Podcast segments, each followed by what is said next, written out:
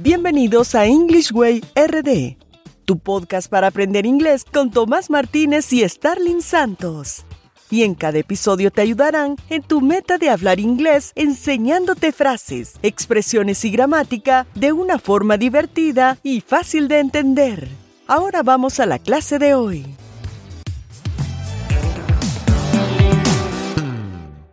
Hi Thomas, how are you doing today? I'm doing fantastic. What about you? I am very well. Y muy feliz de compartir una vez más contigo que nos escuchas en el episodio número 129 de este tu programa para aprender inglés. Y como sabes, esto es un podcast y la ventaja para ti es que lo puedes escuchar cuando, dónde y cuántas veces tú desees. Y bueno, quiero invitarte una vez más a descargar la guía de conversación básica en inglés. Es un ebook en PDF que tiene todas las frases básicas que necesitas para iniciar a hablar inglés. Ve a la descripción de este episodio y descarga la guía o ve a la página englishwayrd.com. Y cuéntame, Thomas, ¿qué vamos a aprender el día de hoy? Starling, ¿te has preguntado cuáles son las técnicas más efectivas para aprender vocabulario? ¿Y si es más efectivo aprender palabras o frases? Bueno, justo esto nos pregunta una de nuestras suscriptoras en YouTube y para ella dedicamos este episodio. Pero antes de entrar en detalle, escuchemos la frase del día, the quote of the day. If you think education is expensive, try estimating the cost of ignorance. Howard Gardner. Si crees que la educación es cara, intenta calcular el coste de la ignorancia. La educación y el conocimiento son simplemente más valiosas que el oro y los diamantes. Estar educado y equipado con conocimientos cuesta. Sin embargo, los beneficios que cosecharás si haces buen uso de lo aprendido serán sin igual. Por lo contrario, permanecer en la ignorancia te costará estos beneficios. Tomás, ¿qué tal si iniciamos respondiendo a la pregunta ¿qué es más efectivo? ¿Aprender palabras o frases en inglés? Al momento de aprender inglés, conocer nuevas palabras y su significado en inglés son indispensables para poder avanzar en el aprendizaje del idioma. Sin embargo, a la vez es importante conocer los modismos y las frases más frecuentemente usadas en el idioma. Por esto, en respuesta a la pregunta si es más efectivo aprender palabras o frases, te digo que la combinación de ambos es lo mejor, pues un idioma está, está compuesto perdón, por ambas cosas, no solamente por uno. Si quieres sonar cada vez más natural, bueno, aprende frases. Sin embargo, para también sonar natural y poder comunicarte de forma efectiva, necesitas las palabras, saber su significado y obviamente cómo utilizarlas. Starling, ¿qué me dices sobre esto? ¿Cuál crees tú que es lo más efectivo? Estoy totalmente de acuerdo, Thomas. Eh, siempre recomiendo que al momento de aprender vocabulario lo hagas en contexto. Eso quiere decir que es mejor aprender las palabras dentro de frases específicas que tengan un uso eh, cotidiano. Vamos a decir que si tú aprendes la palabra nueva cook, que es cocinar, de inmediato hagas una asociación entre esa palabra y las posibles oraciones que puedes hacer con esta. Por ejemplo, I cook every day. Yo cocino cada día. Al aprender en frases es más fácil recordar el significado de las palabras porque las vas a estar utilizando en contexto. Así que Tomás, súper de acuerdo con tu planteamiento y cuéntame Tomás, ¿cuál es la primera técnica que vamos eh, a discutir el día de hoy que nos traes? Nuestra primera técnica es desarrolle un hábito de lectura. Sí, sí, sí, lo sé. A muchos no les gusta leer. Sin embargo, la construcción de un vocabulario es más fácil cuando se encuentran palabras en contexto. Ver varias palabras en una novela, un artículo o un periódico puede ser mucho más útil que verlas aparecer en una lista de vocabularios donde no poseen contexto.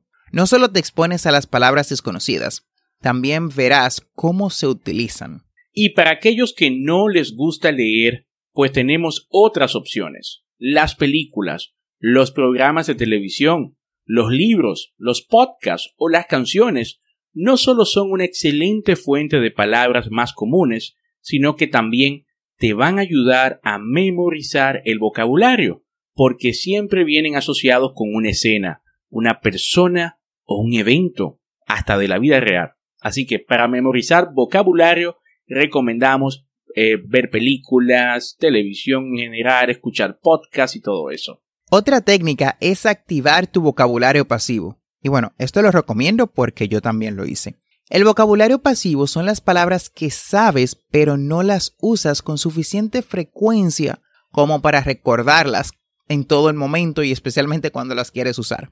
Estas palabras generalmente las escuchas cuando una persona habla o cuando ves TV o en cualquier otro lugar o lees. O sea, sabes lo que significan, pero no están frecuentemente en tu cerebro, no están frecuentemente presente al momento de tu querer hablar. Tenemos que ir a buscar estas palabras, debemos de prestar atención cuando leemos o cuando escuchamos a alguien más hablando o estamos viendo la tele. Así que cuando escuchas estas palabras, escríbelas. La siguiente parte es realmente sencilla. Una vez tengas una lista de todas esas palabras que son palabras pasivas, elige solo una palabra cada día y concéntrate en esa palabra y practícala a través de tu día a día. Bueno, y es innegable que la forma más rápida para aprender un idioma es hacerlo de forma inmersiva, pero esto significa eh, quizás vivir en un país de habla inglesa, país donde se habla inglés, lo cual muchos no tenemos esa oportunidad. Así que en lugar de esto podemos crear un English Bubble, una burbuja en, en inglés. Pues así que con, este, con esta técnica puedes sumergirte en una comunidad en inglés, en línea, aparecer allí todos los días, estar rodeado de actividades, ideas y personas que se comuniquen en inglés. También puedes escuchar la radio o el podcast con, tanta facilidad. También puedes escuchar inglés de fondo mientras eh, conduces o haces ejercicio o simplemente estás en tu tiempo de ocio. Ah, esto, todo esto combinado, eh, va a aumentar tu vocabulario pasivo y va a entrenar tu oído para reconocer los sonidos del inglés. Otra que es bastante útil, utilice el diccionario y un tesauro. ¿Qué es el tesauro? Bueno, no es más que un diccionario de sinónimos en inglés. Puedes usar las versiones que más prefieras, impresas, en software o en línea. Yo eh, utilizo personalmente un software. Un diccionario de buena calidad es 100 veces mejor que el traductor de Google. Y los electrónicos, o sea, los diccionarios electrónicos, ambos, Thesaurus y el, los diccionarios regular, en línea son, bueno, perdón, los electrónicos, los softwares son súper rápidos. Cuando descubras una nueva palabra, búscala en el diccionario para obtener tanto su pronunciación como sus significados. Y con la nueva tecnología que tenemos nuestro celular en todos los lugares, instalar una aplicación no cuesta nada. Y tan pronto vemos las palabras, simplemente es ir a la aplicación, escribirlas y listo, ya tenemos su significado. Luego de ir al diccionario, ve al diccionario al, Thesaurus y investiga sinónimos, busca palabras y frases similares, opuestos, que son los sinónimos y antónimos. Los, diccionarios perdón, más modernos, los softwares más modernos, ya traen esto integrado. Traen la definición, traen ejemplos, traen antónimos, sinónimos e incluso palabras parecidas. Otro método que te va a ayudar a aprender eh, vocabulario es utilizar técnicas de, de memorización. Una forma popular de memorizar vocabulario es el uso de mnemónicos, que son atajos mentales que te ayudan a recordar conceptos o palabras más complejas. Por ejemplo, Piensa en la palabra obsequios, que significa intentar ganar el favor de personas influyentes mediante el halago. Divide esa palabra en componentes, o sea, obse, que son las primeras letras de la palabra, es el comienzo de la palabra en inglés obsessed, obsesionado. Suena como la palabra francesa para sí, y os es nosotros, es como la palabra os. Así que puedes pensar en esa palabra, obsequios, como as obsessed with saying yes to us. Por último, tenemos participa en conversaciones. El simple hecho de hablar con otras personas puede ayudarte a aprender y descubrir nuevas palabras. Al igual que con la lectura, una vez que escuches una palabra nueva, recuerda anotarla, búscala en tu diccionario que tienes en línea y así también podrás estudiarla más tarde. Y luego agrega lentamente la nueva palabra a tu vocabulario. Y asegúrate de que no se vuelva una palabra pasiva, sino activa. Y de esta forma hemos llegado al final del episodio del día de hoy. Espero que estos consejos te sean de ayuda para practicar inglés y memorizar más vocabulario. No olvides suscribirte a este podcast para aprender inglés en tu reproductor de podcast favorito como Spotify, Apple Podcast, Google Podcast o cualquier otra aplicación de podcast.